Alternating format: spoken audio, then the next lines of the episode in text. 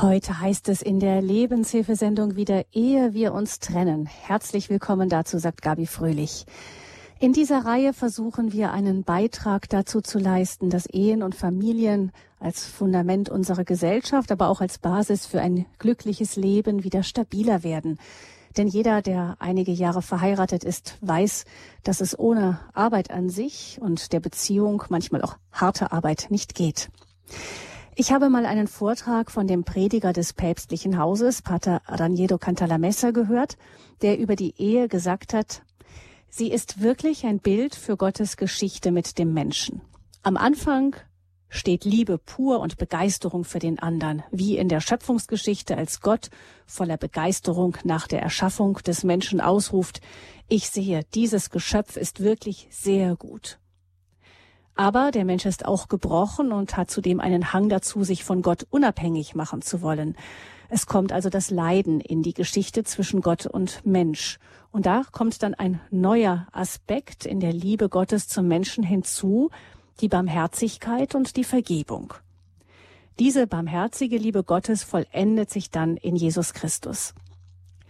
In der Ehe gehen die beiden Ehepartner, so Pater Cantalamessa, in aller Regel einen ganz ähnlichen Weg. Und so heißt es heute in unserer Lebenshilfesendung, ehe wir uns trennen, Liebe vollendet sich in der Vergebung. Denn wer das Risiko der Liebe eingeht, muss dem anderen immer wieder vergeben. Wie aber kann dieses Vergeben geschehen, wenn wir doch oft in uns selbst gefangen sind? Wie das gelingen kann, darüber sprechen wir mit dem Ehepaar Angela und Roland Fischer. Sie wissen durch eigene Erfahrung, wie heilsam und befreiend Vergebung wirkt und haben auch diese Erfahrung in verschiedenen Seminaren weitergegeben. Herzlich willkommen, Angela und Roland Fischer, uns zugeschaltet aus Nürnberg. Grüß Sie, alle beide. Hallo. Hallo, guten Morgen und grüß Gott. Guten Morgen, Herr Fischer. Frau Fischer, wie hören Sie Hallo. auf? Ja, grüß Sie, Frau Fischer. Nach dieser Sendung, das ist ein Hinweis für Sie, liebe Hörerinnen und Hörer, wird Ihnen wieder für eine Stunde das Kompetenzteam zu Ehe wir uns trennen zur Verfügung stehen am Telefon für persönliche Gespräche. Wir freuen uns aber dann, wenn wir gleich dann auch die Telefone öffnen, wenn Sie auch in dieser Sendung anrufen, auch mit Fragen, die vielleicht auch für viele andere interessant sein könnten. Jetzt aber erst nochmal zu unseren Gästen heute. Ein paar Stichworte zu Ihnen, Herr und Frau Fischer. Sie sind beide um die 60 Jahre alt. Sie, Frau Fischer, sind von Beruf Religionslehrerin und Herr Fischer ist Ingenieur von Beruf sind beide nicht mehr erwerbsmäßig beschäftigt, sehr engagiert in der geistlichen Gemeinschaft Familien mit Christus. Dort sind sie seit 1992 Mitglied. Sie selbst sind verheiratet seit 1978, haben drei mittlerweile erwachsene Kinder und drei Enkelkinder. Und ähm, sie sind beide, haben Ausbildungen als Kommunikationstrainer und Trainer für das Erziehungsprogramm Elterntraining Familienteam. Also und diese Erfahrungen, die geben sie in Seminaren, auch auf Kirchentagen und so weiter. Sie bieten auch mit Familien für Christus und der katholischen charismatischen Erneuerung Seminare an, in denen eben Schritte der Vergebung besonders eingeübt werden und angesprochen werden. Ähm, jetzt ist es ja so, ähm, das kennen Sie beide aus eigener Erfahrung, ich denke aus den vielen Begleitungen und auch aus dem Freundesbekanntenkreis wissen wir alle, in der Anfangsphase einer Ehe, da ist man verliebt und da kommt man gar nicht so richtig auf die Idee, dass man sich gegenseitig verletzen wird. Sagen wir mal, man weiß es vom Kopf her, aber man hat nicht den Eindruck, dass das jetzt eine große Gefahr darstellen würde. Ansonsten wird man den anderen ja nicht heiraten. Ähm, Dabei ist der andere doch eigentlich schon ein Mensch mit Schwächen und Fehlern schon von Anfang an. Aber warum macht einem das da nicht so viel aus? Ich meine, jeder hat sich natürlich ein bisschen mehr unter Kontrolle und im Griff am Anfang, weil er dem anderen unbedingt gefallen will. Und später lässt man mehr den Schlendrian raushängen. Aber so ganz verstecken tut man seine Fehler ja am Anfang doch auch nicht unbedingt. Und trotzdem macht es einem nicht so viel aus. Warum? Ja, ich denke, die Phase der Verliebtheit die am Anfang einer Beziehung steht, ist ein Schutz in vielerlei Hinsicht und äh, sicher auch ein Schutz vor Verletzungen. Ähm, Dinge werden nicht wahrgenommen, wie sie wirklich sind und das ist gut so, damit die Beziehung wachsen kann, damit die Nähe auch entsteht. Äh, also wir denken, äh, und das ging uns genauso, dass das der Grund ist, dass am Anfang einer Beziehung, einer Beziehung äh, es nicht zu äh, Verletzungen kommt oder nicht zu starken Verletzungen kommt. Das heißt durchaus, äh, könnte man jetzt so sagen, im Programm drin, dass man am Anfang etwas geschützt ist, weil man sich vielleicht gar nicht so richtig auf den Weg machen würde. Genau. Äh, und dazu kommt, dass am Anfang einer Beziehung bestimmte Verhaltensweisen und Eigenschaften des anderen ja auch positiv gesehen werden, die dann später ähm, zu Verletzungen führen. Vielleicht ein Beispiel.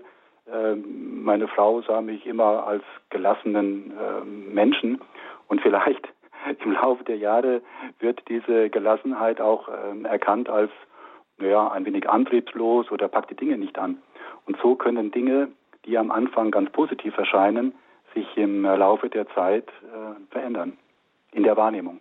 Ja, vor allem, wenn dann die Charaktereigenschaften unterschiedlich sind. Am Anfang erlebt man es als Ergänzung und das andere zieht einen an und später kann das dann anfangen zu nerven. Genau. Hm.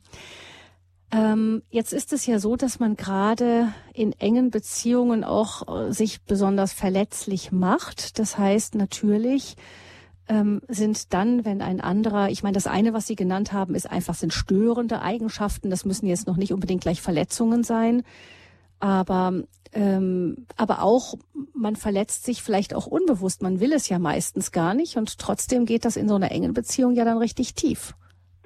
Absolut richtig. Ähm, also unsere Erfahrung ist, dass die allermeisten Verletzungen nicht bewusst erfolgen. Ähm, wahrscheinlich gibt es sogar eine Art von Verletzung, die äh, durch den anderen nur indirekt begründet ist. Also meine Erwartungshaltung zum Beispiel an meine Frau, äh, die ich ihr in vielen Dingen noch gar nicht mitgeteilt habe, ähm, wird nicht erfüllt. Verletzt mich das? Ähm, das ist gar nicht äh, begründet in dem Verhalten, äh, in dem primären Verhalten meiner Frau.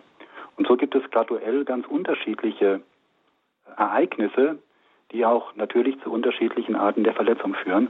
Und völlig richtig äh, denke ich, was Sie auch sagen, dass die meisten Verletzungen gar nicht in der Absicht passieren, den anderen zu verletzen.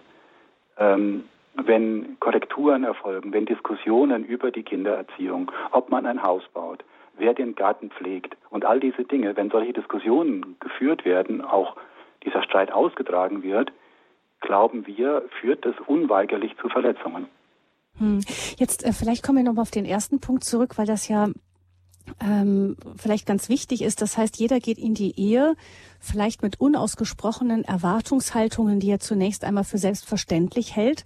Und dann plötzlich erfüllt der andere diese Erwartungshaltung im Laufe des Lebens nicht. Also vielleicht könnte man sagen, ein Beispiel, ähm, ähm, eine Frau ist sehr nähebedürftig und am Anfang der Verliebtheit ist das selbstverständlich, dass der andere das gibt, aber dann im Laufe des Lebens kommt dann so der normale Charakter raus und dann und und dann ist der Mann einfach nicht mehr da oder lange auf der Arbeit und ständig weg und so und dann kann die Frau sehr verletzt sein, weil sie einfach die halt Erwartungshaltung hatte, dass der andere, der Mann dann einfach da ist. Absolut richtig. Mhm. Und äh, selbst äh, das Aussprechen oder der Austausch über solche Erwartungshaltungen führt ja nicht immer dazu, dass diesen Erwartungen auch gerecht, äh, dass man diesen Erwartungen gerecht werden kann auch wieder ein Grund für Verletzung.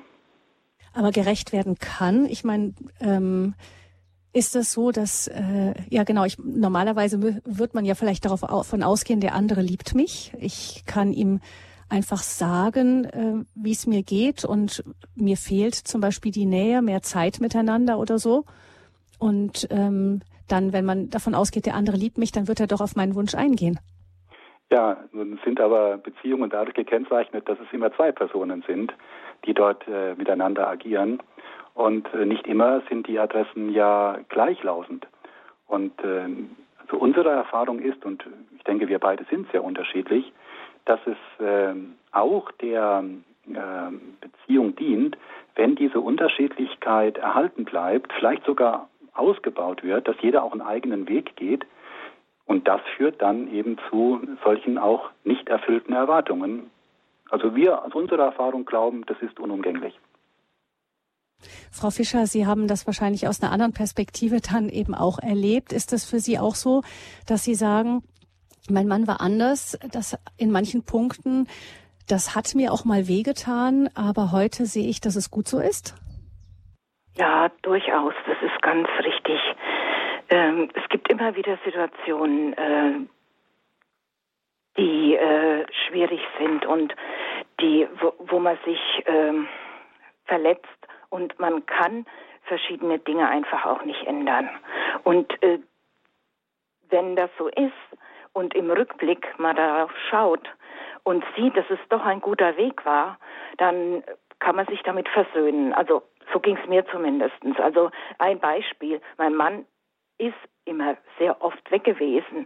Und es waren Situationen, da war ich ganz lange alleine.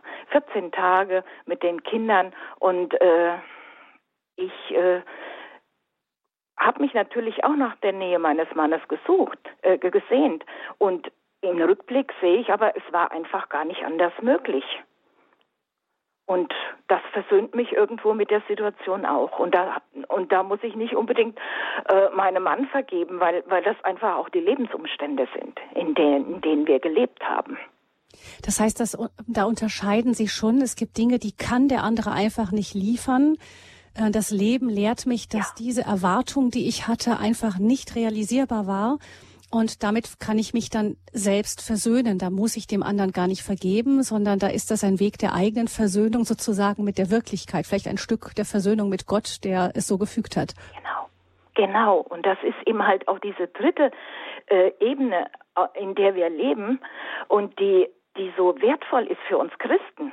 Wir sind ja nicht nur in Beziehung mit uns, also mit im, im Ehepaar oder oder in Beziehung mit mit Freunden, mit mit mit äh, anderen Menschen, die die uns nicht so nahe stehen, sondern wir haben ja auch eine Beziehung zu unserem Gott, der uns liebt und der für uns da ist und der für uns Vergebung ist.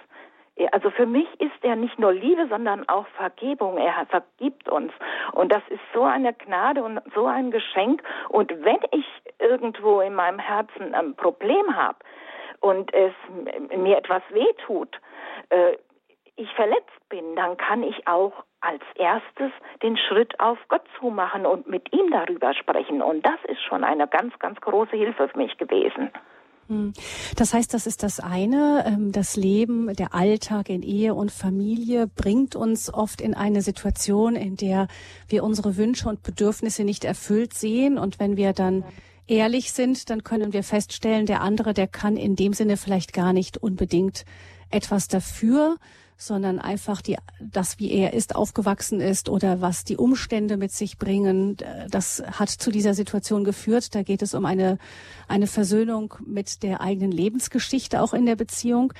Zum anderen ist es ja aber doch so, dass wir oft gerade da besonders angreifbar sind, wo wir sowieso schon empfindliche Stellen haben. Also wenn jetzt jemand zum Beispiel ganz ähm, mit einem großen inneren Selbstbewusstsein in eine Beziehung hineingeht, weil er einfach als Mensch ein großes Selbstbewusstsein hat, ähm, dann ist es natürlich was ganz anderes, wenn er von dem anderen nicht so viel gelobt oder oder ja einfach äh, ja mit Lob überhäuft wird oder so, wie als wenn jemand, der vielleicht nicht so ein großes Selbstbewusstsein hat und wenn der andere das dann nicht macht, dann dann verletzt einen das natürlich sehr viel mehr. Herr Fischer, wir hatten eben auch schon von Ihrer Frau gehört, nochmal ähm, ein erster Schritt, wenn ich merke, im Laufe einer Beziehung etwas verletzt mich, etwas enttäuscht mich vielleicht doch einfach. Oft ist ja Verletzung auch ein Ausdruck von Enttäuschung ähm, ist sich bewusst zu machen, erst einmal, der andere kann gar nicht unbedingt etwas dafür, dass mich etwas so angreift. Es sind mehr die Lebensumstände oder ähm, einfach die Art, wie der andere aufgewachsen ist. Er will mir gar nicht böse oder er kann es vielleicht auch gar nicht besser. Er kann nicht unbedingt etwas dafür.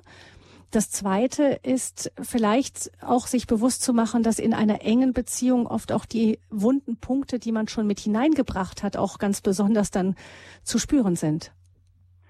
Absolut richtig. Ähm, vielleicht noch mal zwischendurch ein, ein, kurzer Hinweis zu dem, wie wir Vergebung auch verstehen. Weil ja. wir oft festgestellt haben, dass die Begriffe Vergebung und Versöhnung durcheinander gemischt werden. Ähm, und das ist für uns wichtig, das zu trennen. Versöhnung bedeutet, dass ich mit dem, der mich verletzt hat, wieder in eine neue Beziehung eintrete, dass ich wieder Frieden schließe, dass ich mich austausche mit ihm, dass wir wieder gemeinsam vielleicht auf so eine gleiche Welle und Richtung kommen. Vergebung hat zunächst keine Interaktion mit dem, der mich verletzt hat. Vergebung ist etwas, was in mir passiert. Man könnte sagen, das ist ein, ein Prozess der, der Klärung in mir, der zu einer Vergebung dieser Verletzung führt. Äh, das ist uns deswegen so wichtig, weil es natürlich Fälle gibt, in denen ich mit dem, der mich verletzt hat, gar nicht mehr in Beziehung treten kann. Der einfachste Fall ist, der ist verstorben. Das ist oft der Fall mit, mit Eltern oder anderen Verwandten, wo Dinge eben nicht aufgeräumt werden konnten, solange sie noch ähm, lebend waren.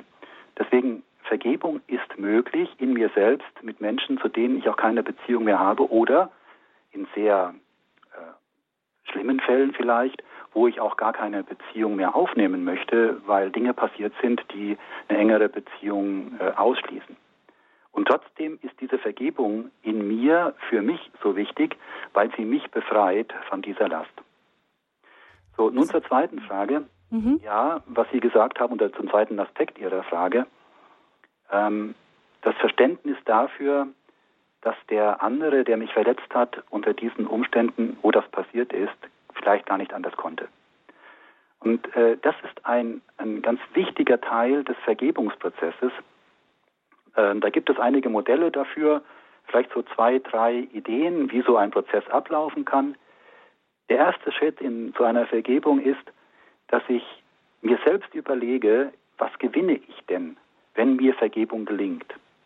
Oder, wenn man das umdreht, was verliere ich oder welche Konsequenzen muss ich tragen, wenn mir die Vergebung nicht gelingt?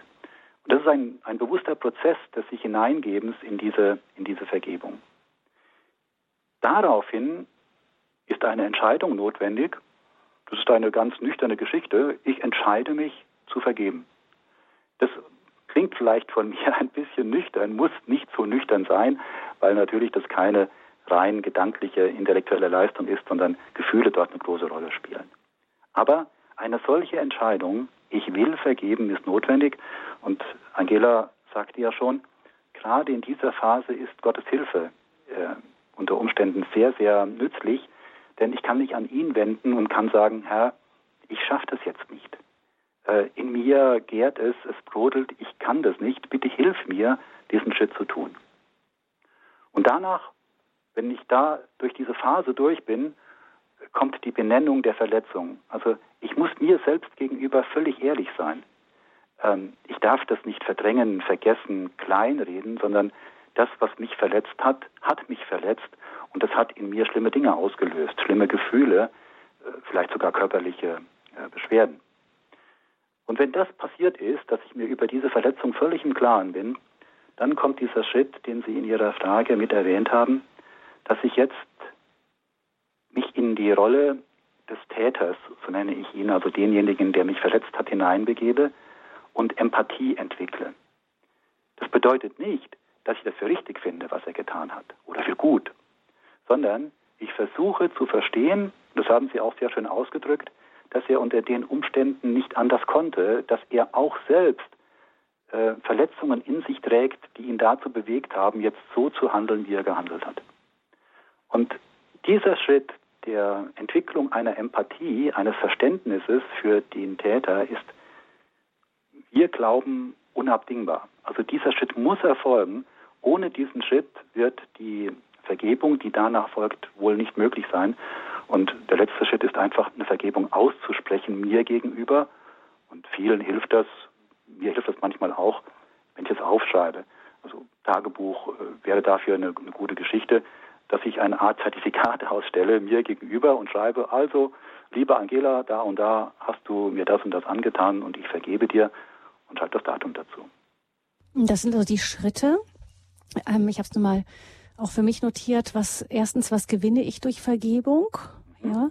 Dann zweitens, ich entscheide mich zur Vergebung mit Gottes Hilfe. Dann das dritte, der Versuch, sich in den Täter hineinzufühlen, um zu verstehen, vielleicht warum er auch so gehandelt hat. Dann fällt Vergebung oft auch leichter.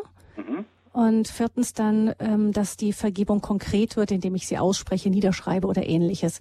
Und das alles, haben Sie gesagt, ähm, geschieht erstmal nur mit mir selbst. Das heißt, es gibt nicht die Voraussetzung, dass der andere sich entschuldigt? Absolut richtig. Ähm, dieser Vergebungsprozess ist völlig unabhängig von dem Verhalten äh, des anderen. Vergebung ist ein Prozess, der in mir abläuft.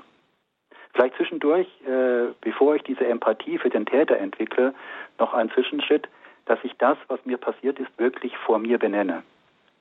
Also dieser Gefahr der Verdrängung, ähm, man weiß nicht, ob Sie auch diese Kindersprüche kennen, naja, mit der Zeit wird alles gut, ähm, wenn du verheiratet bist, sind die Probleme alle gelöst. Oder ist also, nicht so schlimm einfach. Wird nicht ne? so schlimm. Äh, das ist auch eine große Gefahr. Nein, Verletzungen sind schlimm. Und ich muss mir diese Verletzung eingestehen und da ist es benennen, ob man das dann schriftlich tut oder in einem eigenen Gedankenprozess das tut, das ist dann sekundär. Aber wir halten das für wichtig, dass man die Verletzung benennt. Und dann kommt diese Empathie entwickeln und dann die Vergebung. Das schon mal Schritte der Vergebung, die jeder für sich ähm, durchgehen kann mal. Ähm, jetzt ist es aber doch so, das weiß auch jeder Psychologe, wenn in Paartherapien weiß man das auch, wenn der andere es schafft zu sagen, ich entschuldige mich dafür, dann löst sich beim anderen oft ganz viel und dann fällt ihm die Vergebung auf einmal ganz leicht. Ähm, also irgendwie scheint es doch von der Psychologie so zu sein, dass die Vergebungsbitte des anderen irgendwo doch auch wichtig ist. Absolut richtig. Äh, und wenn das möglich ist, ist das ähm, vielleicht sogar eine Art Sahnehäubchen auf dem Erdbeerkuchen, ähm, dass das möglich ist. Aber es ist, es ist nicht zwingend erforderlich. Es hilft sicherlich, die Beziehung wieder zu stabilisieren. Es ist im eigentlichen Sinne eine Versöhnung. Ähm, wir räumen das aus, was zwischen uns war. Ich sehe mein Fehlverhalten ein. Alles wunderbare Schritte, die dem anderen helfen, Vergebung zu gewähren, aber sie sind nicht zwingend notwendig für die Vergebung. Hm. Jetzt und danach dann, wenn man vergeben hat, ist dann auch eher der Weg bereitet für die Versöhnung? Absolut. Ähm, das kann man in einem kleinen logischen Spiel gut ausdrücken. Vergebung ist ohne Versöhnung möglich. Ich sagte ja schon mal, ich kann meinem Großvater, der schon lange tot ist, Dinge, die er mir angetan hat, vergeben. Und deswegen versöhne ich nicht, mich nicht mit ihm, weil das geht technisch gar nicht mehr. Aber Versöhnung ist ohne Vergebung nicht möglich. Also das ist das eine, Versöhnung ohne Vergebung nicht möglich. Oft ist das ja auch ein Be Prozess, der in der Beziehung läuft, wo auch erstmal Klärung geschehen muss, dass jeder erstmal versteht, was verletzt mich denn da überhaupt so, warum verletzt mich das so, das dem anderen überhaupt erstmal begreiflich zu machen dass sein Verhalten beim, bei mir etwas auslöst und so weiter. Oft sind das ja Schritte, die man als Ehepaar erstmal miteinander gehen muss. Aber dazu doch nochmal die Frage, es ist ja oft so, dass man in Beziehungen, vielleicht das an Sie, Frau Fischer, gerade da so besonders empfindlich ist, wo man selber sowieso schon eine empfindliche Stelle hat, ist ja auch einleuchtend. Eben das Beispiel habe ich genannt. Vielleicht ähm, war das kurz vor die Unter bevor die Unterbrechung kam. Ähm, wenn ich wenn ich ähm, also sowieso schon zum Beispiel ein schlechtes Selbstbewusstsein habe und der andere mich dann niemals lobt, dann wird mich das natürlich stärker angreifen, als wenn ich mit einem bombigen Selbstbewusstsein in die Ehe gegangen bin. Das, das mag wohl richtig sein, aber ich glaube, dass wir mit mit Gottes Hilfe an, gerade auch an unserem Selbstbewusstsein äh, ganz, ganz, ganz stark arbeiten können. Und wir brauchen nicht unbedingt Menschen, um äh, ein starkes Selbstbewusstsein zu erreichen. Das, das können wir allein dadurch, indem wir auf Gott schauen und auf ihn schauen, wie sieht er mich? Und äh, seine Liebe, die auf mir liegt und seine Vergebung, die auf mir liegt, die macht mich zu einem starken Menschen ähm, was mir also jetzt im Nachhinein äh, noch ganz wichtig geworden ist, das ist einfach auch dieser Schritt, dass ich, wenn ich verletzt bin, äh, meine eigenen Verletzungen benenne, dass ich mir klar werde, was ist passiert und dass ich durchaus erstmal mit Gott darüber spreche. Ich muss, also meine Erfahrung ist sogar, dass ich nicht unbedingt mit meinem Partner oder mit demjenigen, der mich verletzt hat, darüber sprechen muss, dass ich heil werde. Denn dieser Schritt der Vergebung, die, der heilt ja mich, der macht ja mich frei. Und äh, von daher ist es wichtig, dass ich äh, diesen Schritt mache und mit Gott auch darüber spreche und nicht, nicht äh, sehr schnell darüber hinweggehe, sondern auch wirklich äh, diese Schritte der Heilung gehe. Und dann kann ich auf den Täter gehen und dann kann ich sagen, was, was ist dem passiert? Warum hat er so gehandelt? Und dann kommt erst die Vergebung. Hm. Also es muss gar nicht mal sein, dass man für etwas versucht, unbedingt zuerst mal sofort. Ich, normalerweise ist der Ehepartner der, der immer da ist, der erste Ansprechpartner. Man wünscht sich ja auch mit ihm alle Probleme anzuschauen und zu lösen, aber manchmal kann das gar nicht unbedingt der erste Schritt sein, das direkt mit dem Ehepartner dann anzugehen? Ja, durchaus. Durchaus, denn äh, äh, im Gespräch mit Gott klärt sich vieles. Und äh, ich bin ein cholerischer Typ. und und äh, wenn man wütend ist, dann hat das sowieso überhaupt keinen Sinn, irgendein Gespräch anzufangen. Dann klag ich lieber im Gebet und red mit Gott und bitte einfach um den Heiligen Geist, dass er einfach meine Gedanken erstmal klärt und meine Gefühle klärt. Und dann kann ich mich äh, an den Schritten der Vergebung ranhangeln. Hm. Ich habe auch mal gehört von jemandem, der gesagt hat, man sollte nicht zu schnell vergeben, weil es ja. oft dann, das könnte oberflächlich sein und dann ist es so, dass man vielleicht diesen einen einzelnen Akt vergeben hat, aber wenn es wieder passiert, dann stürzt man gleich wieder in den gleichen Abgrund hinein. Das kann ich nur bestätigen. Hm. Ähm, diese Schritte, es kann sein, es kommt ja immer darauf an, was, was muss ich jetzt vergeben? Es gibt ja wirklich ganz, ganz schlimme Verletzungen in, in unserem Leben. Ähm, und äh, wenn es sowas ist, dann kann es durchaus sein, dass ich diese Schritte der Vergebung mehrmals gehen muss, weil es immer, weil die Wunde in meinem Herzen immer wieder aufbricht. Man muss sich das so vorstellen, äh, vielleicht kann man das bildlich machen, dass dass es genauso eine Wunde ist, als äh, wenn ich mich irgendwo äh, am, am Körper irgendwo geschnitten habe.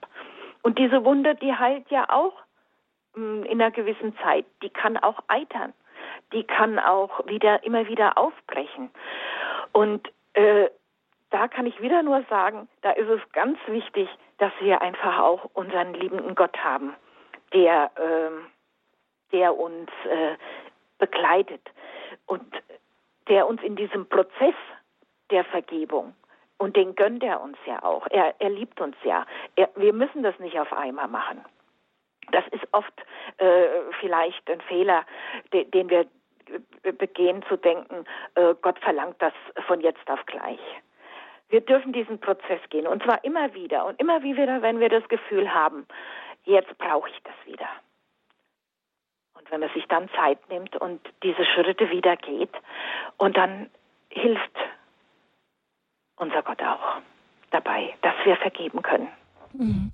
Und wie, ähm, wie merke ich, dass ich, dass diese Vergebung doch in, in tiefere Schichten durchgedrungen ist, dass sie irgendwie, ja, dass sie, dass sie mich durchdrungen hat? Ähm, es gibt, weil Sie eben auch die Psychologie schon herangezogen haben, da relativ gute äh, Untersuchungen, was nicht vergeben auch für körperliche Konsequenzen haben kann. Ähm, so ich kann das nur von mir beschreiben.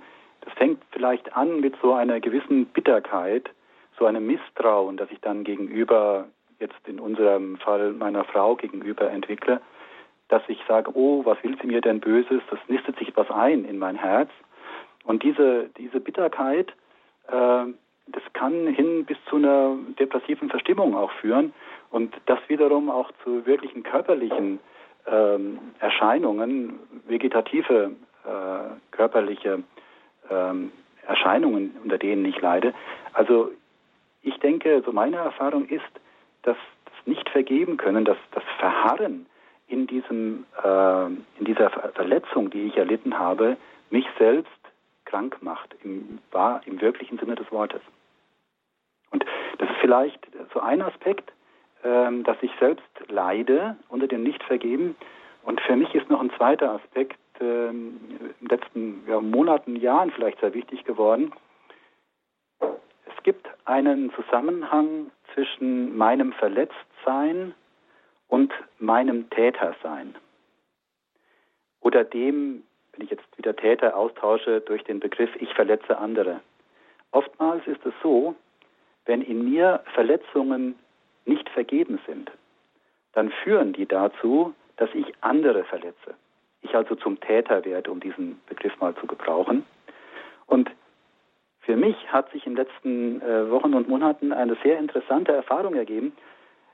Ich erwische mich manchmal dabei, wie ich andere verletze oder eben zum Täter werde.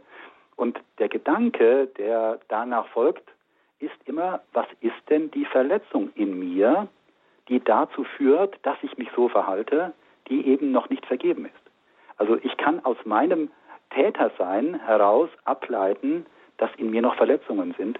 Und diese Verletzungen sind manchmal ja nicht so offensichtlich. Äh, Dinge, die ich äh, über mein Leben angesammelt habe, sind mir nicht alle bewusst. Und schön ist es, wenn, äh, wie in einem solchen Beispiel, wenn ich jetzt meine Enkelkinder oder wie auch immer zurechtweise, ich dann nachdenke darüber, Mensch, warum tue ich das jetzt?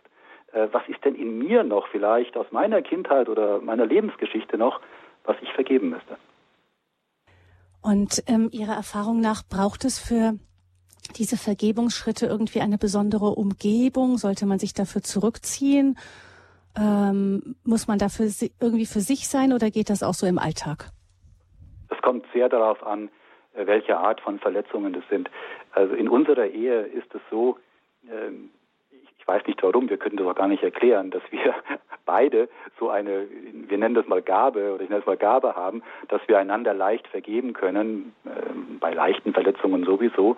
Das haben wir im Laufe der Zeit entwickelt. Also wir haben festgestellt, äh, wir, wir führen von außen betrachtet wahrscheinlich eine völlig normale Ehe. Wir streiten genauso, vielleicht mehr als manch andere in unserem Bekanntenkreis. Wir sind uns uneins über viele Dinge. Ähm, es raucht, wir, wir äh, rauschen aufeinander zu und wie zwei Züge und das kracht dann manchmal. Ähm, und dann gelingt es uns aber, diese daraus entstandenen Verletzungen zu vergeben. Und jetzt kommt diese, diese vielleicht diese versuchte Antwort. Wie, unter welchen äußeren, auch inneren Bedingungen so ein Prozess abläuft, ist wahrscheinlich außerordentlich individuell. Ähm, bei uns läuft das inzwischen in, in jedem von uns äh, mit einem gewissen Automatismus ab. Ähm, ich kann mir aber sehr gut vorstellen, dass manchmal auch so ein Ruheraum, ein Raum des Rückzuges oder sogar eine externe Begleitung notwendig ist, also eine seelsorgerische, vielleicht in ganz schlimmen, schlimmen Fällen, wenn äh, Traumata zu bewältigen sind, sogar eine therapeutische Begleitung, dass man sich Hilfe sucht im Freundeskreis, bei seinem geistlichen Begleiter oder bei Menschen, die, zu denen man Vertrauen hat, mit denen man darüber sprechen kann. Also sowohl in mir als auch in einer solchen Umgebung sind solche Prozesse möglich und können gelingen.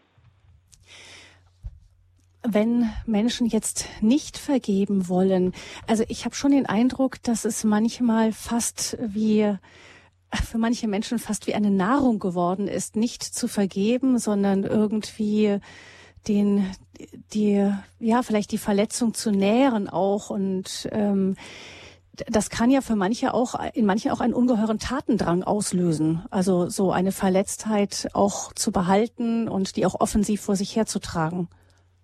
Absolut richtig. Also gerade bei, ich stelle es mir vor, gerade wo, wo Ehen auseinandergegangen, wo man sich getrennt hat und so, da, da spürt man auch so eine Bitterkeit und man hat nicht, manchmal nicht das Gefühl, dass der andere die überhaupt loswerden will.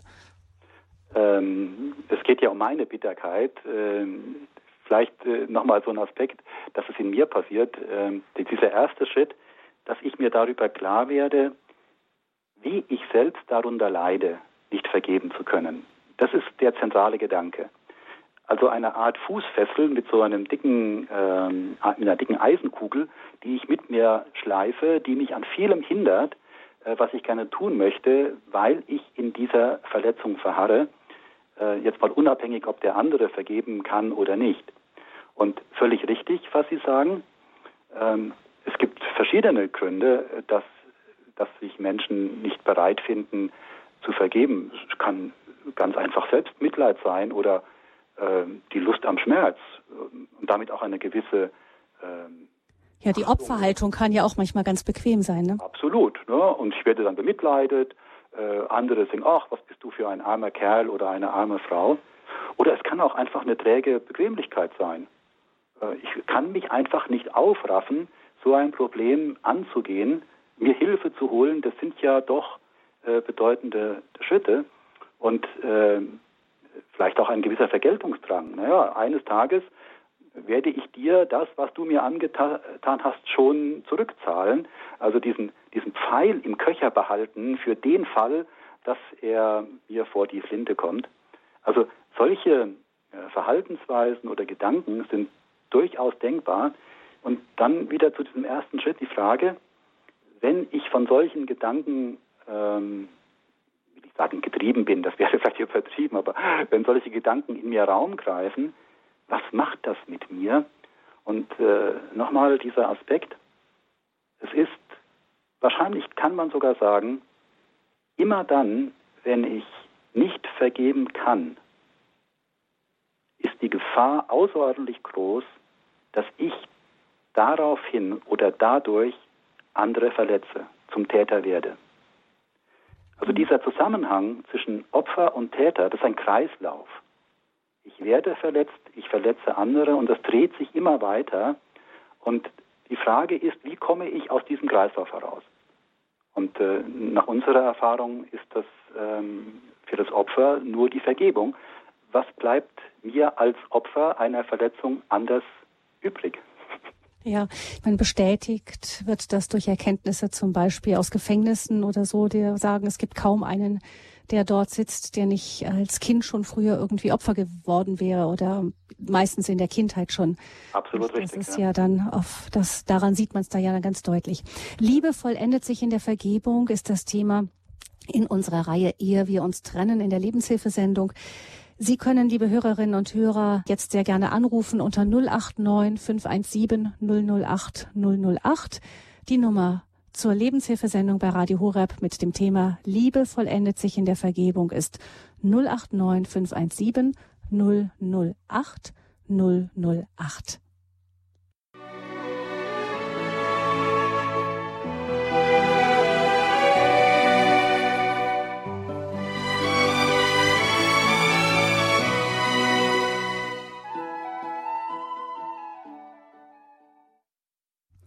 Sie haben eingeschaltet in der Lebenshilfesendung bei Radio Horeb. Ehe wir uns trennen, ist unser Thema in dieser Reihe, in der wir versuchen, Ehe und Familie ganz besonders in den Blick zu nehmen als wirklich die Keimzelle auch unserer Gesellschaft und auch als Basis für ein geglücktes Leben.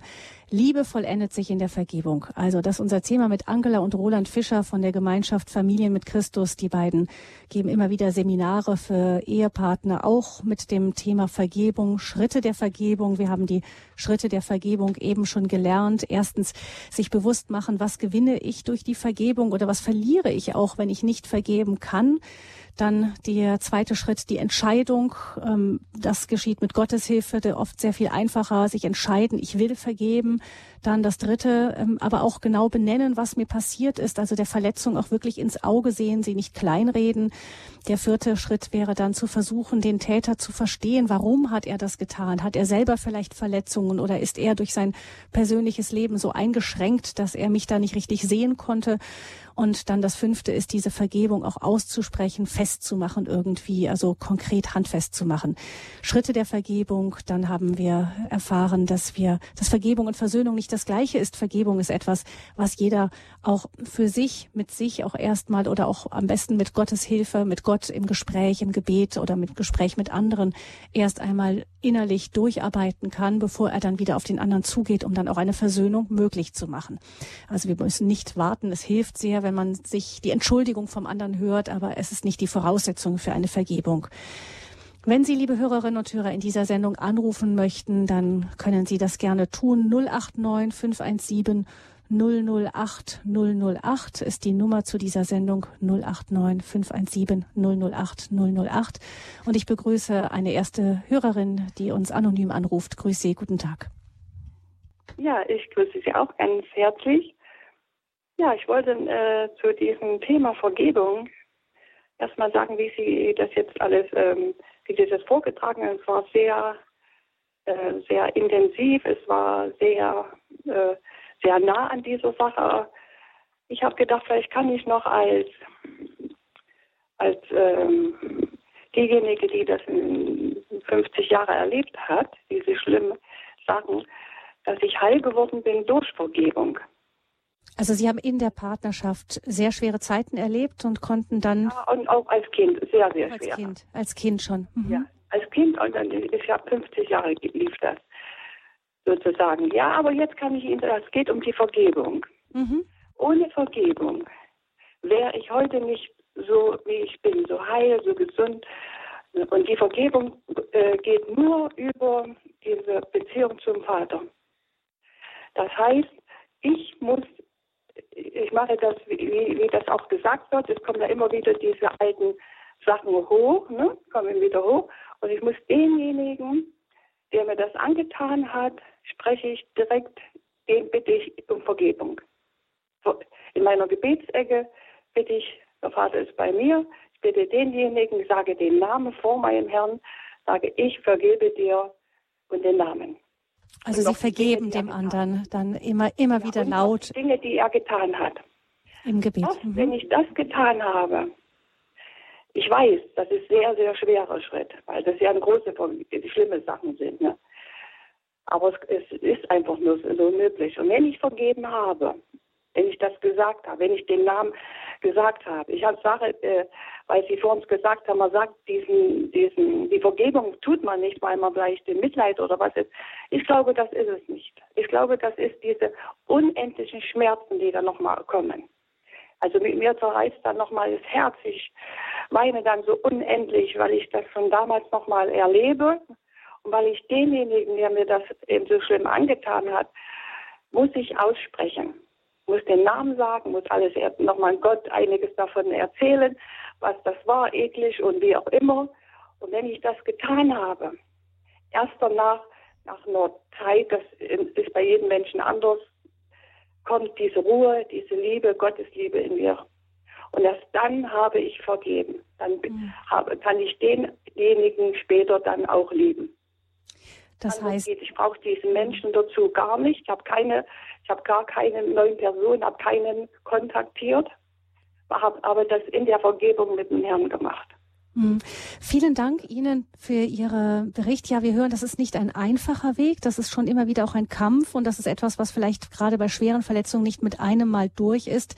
Herr und Frau Fischer, möchten Sie noch etwas dazu sagen? Wunsch an die Hörerin, dass sie diesen Weg geht und äh, auch diese Befreiung erlebt hat. Ähm, wunderbar, schöner könnte man das nicht beschreiben. Und äh, zwei Aspekte vielleicht äh, daraus. Ja, es ist ein Prozess und ja, es tut weh. Und äh, diese Erkenntnis, glaube ich, muss man vorher haben, äh, wenn man sich auf den Weg begibt. Und deswegen, ich weiß nicht, wer diesen Spruch gesagt hat, das ist ein Zitat nicht von uns, Vergebung ist kein, keine Angelegenheit für Feiglinge. Also ich muss Mut aufbringen, Kraft aufbringen, ähm, um diesen Weg zu gehen. Aber, und dieses eine Beispiel äh, bestätigt das, was wir auch erlebt haben, der Lohn ist ungeheuer. Hm. Das, was man dort gewinnt, äh, ist diesen Aufwand wert. Hm. Ja, vielen Dank für diese ganz persönliche Geschichte, die Sie uns erzählt haben. Dies wird sicher Mut machen, auch dann nicht zurückzuweichen, wenn man merkt, da kommt der Schmerz. Der Schmerz gehört dazu, aber er ist dann anders aufgefangen in der Vergebung, als wenn man ihn in der Bitterkeit in sich hineinfrisst. Vielen herzlichen Dank für Ihren Beitrag. Alles Gute, Gottes Segen. Und ich begrüße nun einen zweiten Hörer, der uns anruft, ebenfalls ohne den Namen zu nennen. Ich grüße Sie. Guten Tag. Ja, ja, es fällt mir gar nicht so leicht. Ich bin sehr berührt von dem, was, was ich gehört habe. Auch weil ich jetzt gerade im Moment auch ein, ja in so einer Situation bin, wissen Sie, ich liebe meine Frau sehr und meine Frau liebt mich auch sehr und trotzdem verletzen wir uns immer wieder, ja. Und es geht um, ja, äh, es geht darum, wieder den Weg zum anderen zu finden, ja. Und ich, ähm, wir sind jetzt über 50 Jahre verheiratet und wieder immer wieder passieren solche Sachen.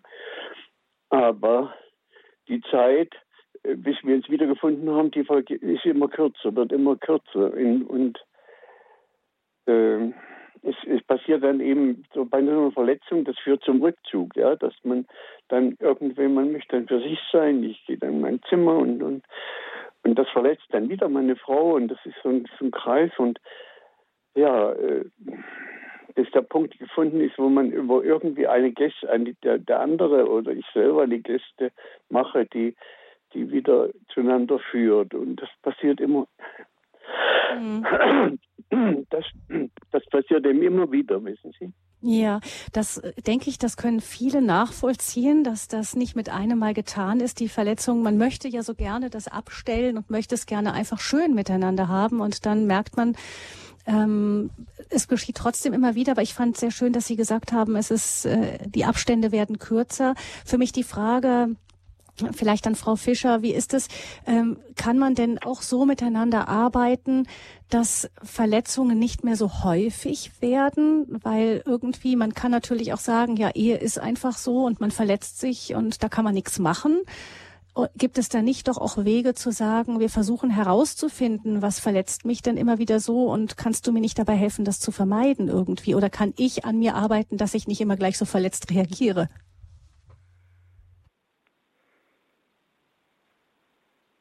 Oder Herr Fischer, wenn es Ihnen lieber ist. Ja, äh,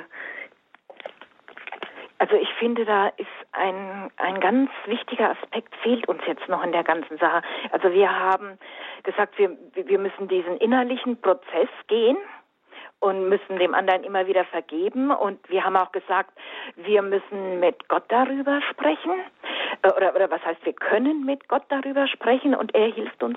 Aber eine Ebene, Beziehungsebene haben wir noch nicht äh, besprochen, nämlich äh, man, natürlich können wir auch mit dem Partner darüber sprechen und müssen und sollen wir sogar auch mit dem Partner darüber sprechen, was verletzt und warum. Und äh, gerade in einer Ehe ist es ja so, dass wir ja ja ja so dicht beieinander sind, die Beziehungen so eng sind und wir so viel von dem anderen ja wissen, äh, dass wir diese Empathie ja ähm, noch am ehesten für diesen Menschen aufbringen können, der, der uns verletzt. Äh, die Kommunikation in einer Ehe, eine gesunde, gute Kombin Kom Kommunikation, äh, dass ich von mir erzähle, dass ich positiv berichte, ohne Vorwürfe das wäre wichtig, gerade in so einer Situation, wenn, wenn Verletzungen immer wieder vorkommen, dass man auch mal darüber spricht. Also das ist nicht, muss nicht in eine Haltung der Resignation verfallen, sondern man kann schon sagen, ich kann da was tun, auch an der Kommunikation so arbeiten. Wie drücke ich dem anderen auch meine Verletzung aus, sodass er das nicht unbedingt immer als Angriff versteht? Umgekehrt auch die Frage, genau. verstehe ich immer gleich alles als Angriff, wo der andere etwas sagt, was ihn verletzt? Nicht da, da kann man sich ja doch auch dran arbeiten. Genau, und zwar auch als Paar. Also der, derjenige, der, der von seinen Gefühlen erzählt, äh, der kann ja auch von dem anderen erwarten, dass der nachfragt, wenn er nicht, nicht genau verstanden hat, äh, was, was jetzt in dem anderen vorgeht. Also man kann Gefühle auch gut erfragen. Und was jetzt da so verletzt. Das wäre eine Ebene, die, die auch natürlich noch ganz, ganz wichtig ist, dass man im Paar darüber spricht. Das heißt, es gibt auch schon durchaus, ähm, da gibt es ja auch Kurse und Seminare, die genau. man als Ehepaar auch besuchen kann, nicht die gerade das Thema Kommunikation genau. zum Thema genau, zum haben. Zum Beispiel konstruktive Ehekommunikation oder für jüngere Ehepaare ein partnerschaftliches Lernprogramm, EPL oder KEC als Abkürzung. Also das kann ich echt nur empfehlen, dass, dass man einfach äh, eine gewisse Gesprächskultur einübt um, um in gerade schwierigen Situationen sich so auszudrücken, ausdrücken zu können, dass der andere nicht wieder verletzt wird. Hm. Da haben Sie auch Trainingsprogramme gemacht und ja. wir werden am Ende auch die Nummer des ähm, Hörerservices angeben und die Internetseite, wo man vielleicht auch mal nachschauen kann, eben wo wird sowas angeboten. Sicher auch ein schönes Geschenk an den Ehepartner, nicht, dass man einfach, das muss ja noch, man muss ja gar nicht die Krise abwarten. Ich denke, diese genau. Das lohnt sich in jedem Fall, das mal systematisch nochmal zu lernen. Wahrscheinlich wird jeder da nochmal das eine oder andere für sich zu finden können. Ich danke unserem Hörer für den Anruf. Vielen Dank. Wir wünschen Ihnen und Ihrer Frau Gottes Segen. Vielleicht gibt es ja tatsächlich auch irgendwo ein, ein Seminar, ein Programm oder so. Da gibt es inzwischen vielfältige Angebote, wo Sie einfach mal zu zweit eben die Kommunikation, vielleicht nochmal neue, neue Aspekte einüben können. Dankeschön für Ihren Anruf. Alles Gute. Und wir kommen zu unserer nächsten Hörerin, ebenfalls anonym. Guten Tag, ich grüße Sie. Guten Morgen. Ich habe. Hören Sie? Ja, wir hören Sie. Mhm, richtig. Ähm, ich habe langfristig den, ähm, die Erfahrung gemacht, und es ist ja auch in, in der Bibel so gesagt, richte nicht und werte nicht, damit du nicht gerichtet wirst. Und äh, wenn ich so etwas spüre und habe, dann muss das nicht die Wahrheit sein. Dann kann das von anderen, äh, vom anderen noch sein oder aber von jemand, der durch ihn beeinflusst wird, äh, mir jetzt äh, etwas äh, Böses zu wollen oder irgendwas kaputt zu machen. Und äh, das gebe ich alles an Jesus weiter. Ich bitte meinen Schutzengel, äh, mich dazu begleiten und auch die Mutter Gottes. Und äh, die kennen sich in mir besser aus als ich selbst und auch in dem anderen, der das auf den Weg gebracht hat, diese Verletzung. Und oft ähm, erfährt man irgendwas, was einem wieder verletzt. Und da muss man äh, nachgucken, äh, weil das kann auch tiefer liegen. Mhm. Und das ja. kann etwas aufzeigen oder dass ich ja. noch zu stolz bin oder dass mein Ego zu laut ist oder mhm. Ja, also da danke ohne, ich. Ohne Jesus, ohne den Heiligen Geist und die Gnade des Vaters geht nichts. Dankeschön für Ihren Anruf. Ich denke, da sind nochmal zwei wichtige Stichworte drin, Herr Fischer. Zum Beispiel das eine ist, ähm, vielleicht weist mich diese Verletztheit wirklich auf etwas hin, wo bei mir noch etwas dran ist, woran ich arbeiten muss, als auch als auch als Chance zu sehen. Äh, absolut richtig. Ähm, nicht nur da, wo ich Täter werde, werde ich darauf hingewiesen, was in mir verletzt ist, sondern auch, warum reagiere ich auf bestimmte Sätze, auf bestimmte Verhaltensweisen äh, meiner Frau immer so verletzt. Und es kann ja in mir auch auf eine Verletzung hinweisen, wie die Anruferin gerade sagte, die viel tiefer liegt, vielleicht viel früher, die ich noch gar nicht benennen kann. Und auch da der Hinweis, der Ansporn, ähm, in sich zu gehen, vielleicht sogar auch Hilfe in Anspruch zu nehmen, dazu zu erkennen, was ist da in mir verletzt, wo ist da meine Wunde, die noch nicht verheilt ist, die mich zu solchen Reaktionen oder äh, zu solchen Verhaltensweisen führt. Mhm. Ja, das ist das eine. Also man kann das auch als Chance begreifen. Das zweite, was unsere Hörerin gesagt hat, heißt immer nicht zu schnell urteilen. Vielleicht mhm. sich bewusst zu machen, wir haben nicht den ganzen Überblick über diesen Menschen und über die ganze Situation das ist ja dann auch ein Schritt, was sie sagte, eben ohne Jesus, ohne den Glauben an den Vater im Himmel geht es nicht, denn da kann ich ja letztens mal, letztendlich mein Vertrauen ein, hineinlegen, dass es so, wie es ist, auch gut für mich ist. Absolut richtig. Und äh, dieses Richte nicht, äh, das wir ja äh, aus der Bibel kennen, hat äh, einen, einen, guten Grund. Äh, wir haben ja auch, äh, was die Vergebung betrifft, sehr viele Hinweise ich habe mal in der Konkordanz gezählt, es sind sicherlich über 50 Bibelstellen, die sich mit diesem Thema Vergebung auseinandersetzen. Und äh, es gibt eine Stelle bei Matthäus 6 nach dem Vater Unser, Verse 14, 15, wo Matthäus schreibt, denn wenn ihr den Menschen ihre Verfehlungen vergebt, dann wird euer himmlischer Vater euch auch vergeben.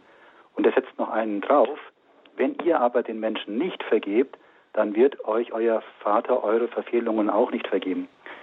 Ich glaube nicht, dass Gott Bedingungen knüpft. das äh, ist nicht mein Gottesbild, aber ich halte diese Aussage für außerordentlich weise, weil sie sagt, wenn ich nicht vergeben kann, dann habe ich den Schaden. Ich tue also mit der Vergebung nicht demjenigen, der mich verletzt hat, einen Gefallen. Ich helfe ihm nicht, besser zu leben, sondern ich helfe mir. Ja, oder beiden vielleicht sogar nicht. Ja, zu, ich denke, die Vergebung kann ja auch etwas frei machen für den anderen wieder, nicht? Absolut richtig. Mhm, aber, aber zunächst mal für mich selber sogar. Genau. Erst, erst der erste Schritt. Mhm. Genau, genau, richtig. Und denn, wenn ich dann diesen ersten Schritt gemacht habe, Vergebung, dann äh, denken wir nochmal an diesen Täter-Opfer-Kreislauf, dann ist auch die Gefahr, dass ich wieder zum Täter werde, viel kleiner. Und das ist natürlich für eine Beziehung äh, Gold. Mhm. Ja, ich danke unserer Hörerin für ihren Anruf. Alles, alles Gute Ihnen. Und ähm, eine weitere Hörerin hat sich anonym gemeldet. Auch Sie sind jetzt hier in der Sendung. Ich grüße Sie. Ja, also ich, ich wollte einfach auch Mut machen für die Menschen. Also, also ich habe einfach eine äh, 27 Jahre ähm, Grausames äh, mitgemacht an Verleumdung, alles Mögliche und sei es mit dem Gericht und so weiter und so fort und äh, habe immer gearbeitet an die Vergebung. Ne?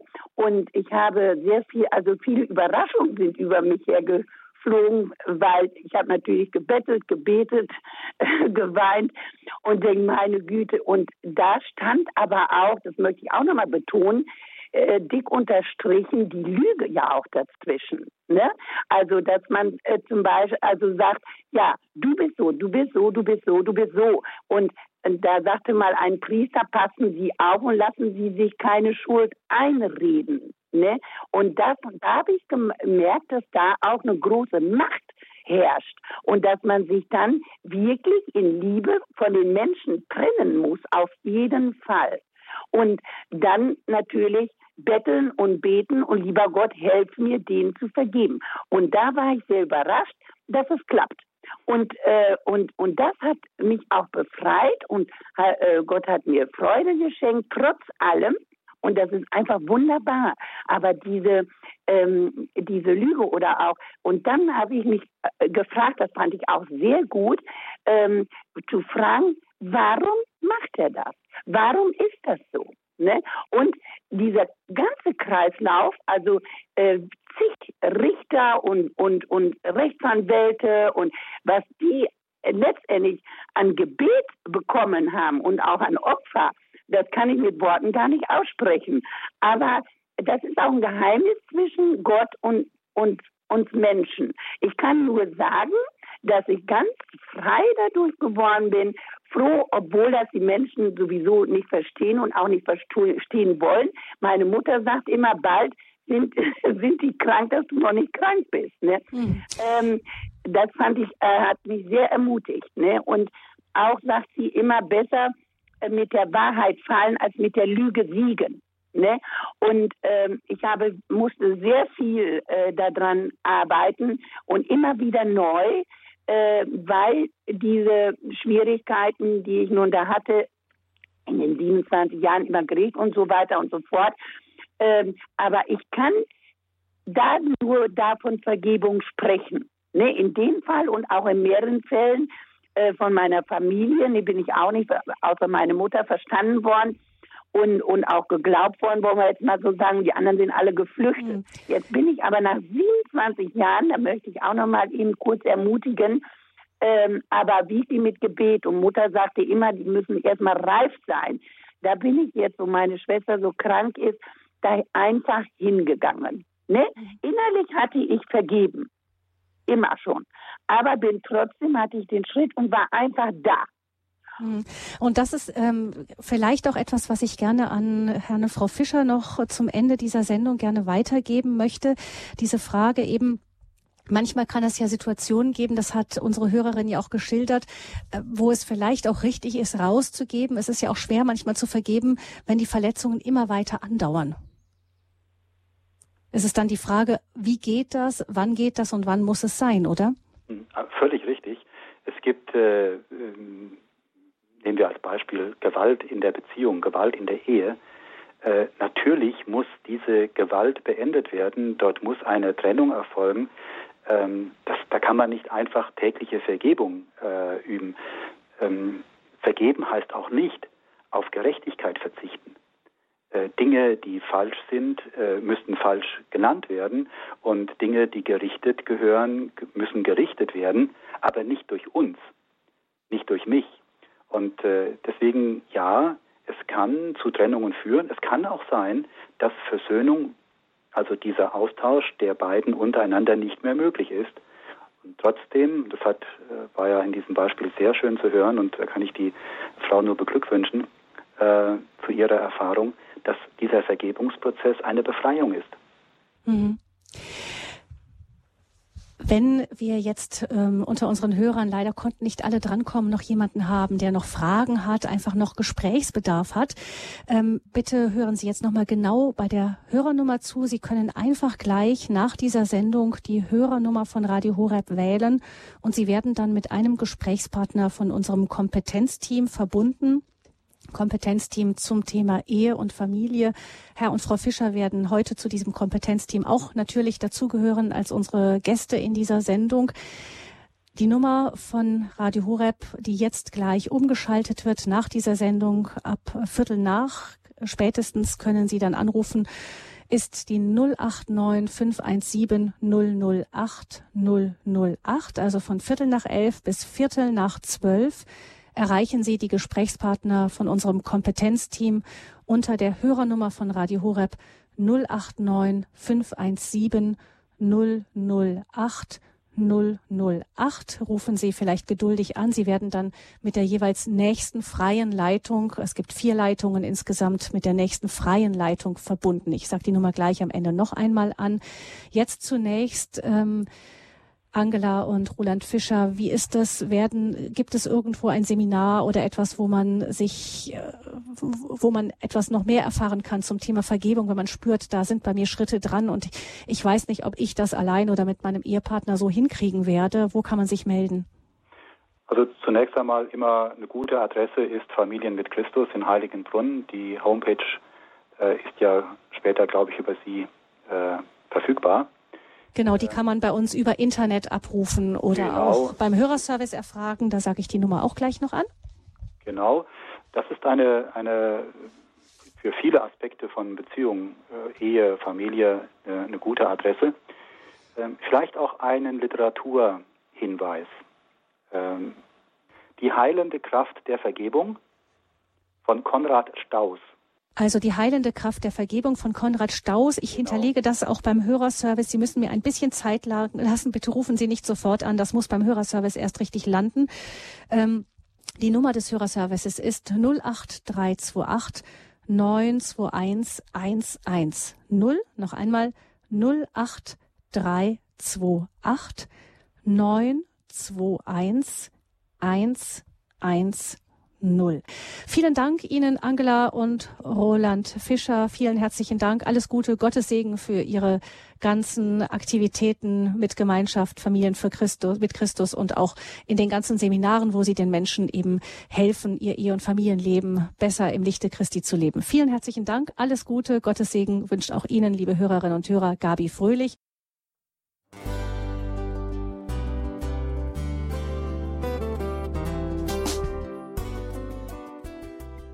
Liebe Zuhörerinnen und Zuhörer, vielen Dank, dass Sie unser CD- und Podcast-Angebot in Anspruch nehmen.